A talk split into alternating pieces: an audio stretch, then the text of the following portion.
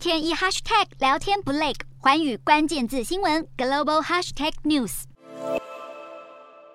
印度执法局五号在全国四十四个地区大规模搜索中国厂商和公司，准备彻查这些企业是否有洗钱活动。据了解，包括手机大厂 vivo 等都被列入调查名单。由于中国企业在印度一直有不良的记录，今年初先是小米被调查，四月更被财阀冻结资金。而后，印度科技部、内政部在近几个月来就持续密切监控中国企业的营运、投资和金钱流向。其实，自从二零二零年印度和中国爆发流血边境冲突后，中印关系一度趋于紧张，印度政府也是从那时候开始相当关切中资企业在印度的投资，并对中企展开严格审查。不过，针对印度政府这次的行动，vivo 发布声明强调，vivo 严格遵守印度当地法规，并将配合提供一切讯息协助调查。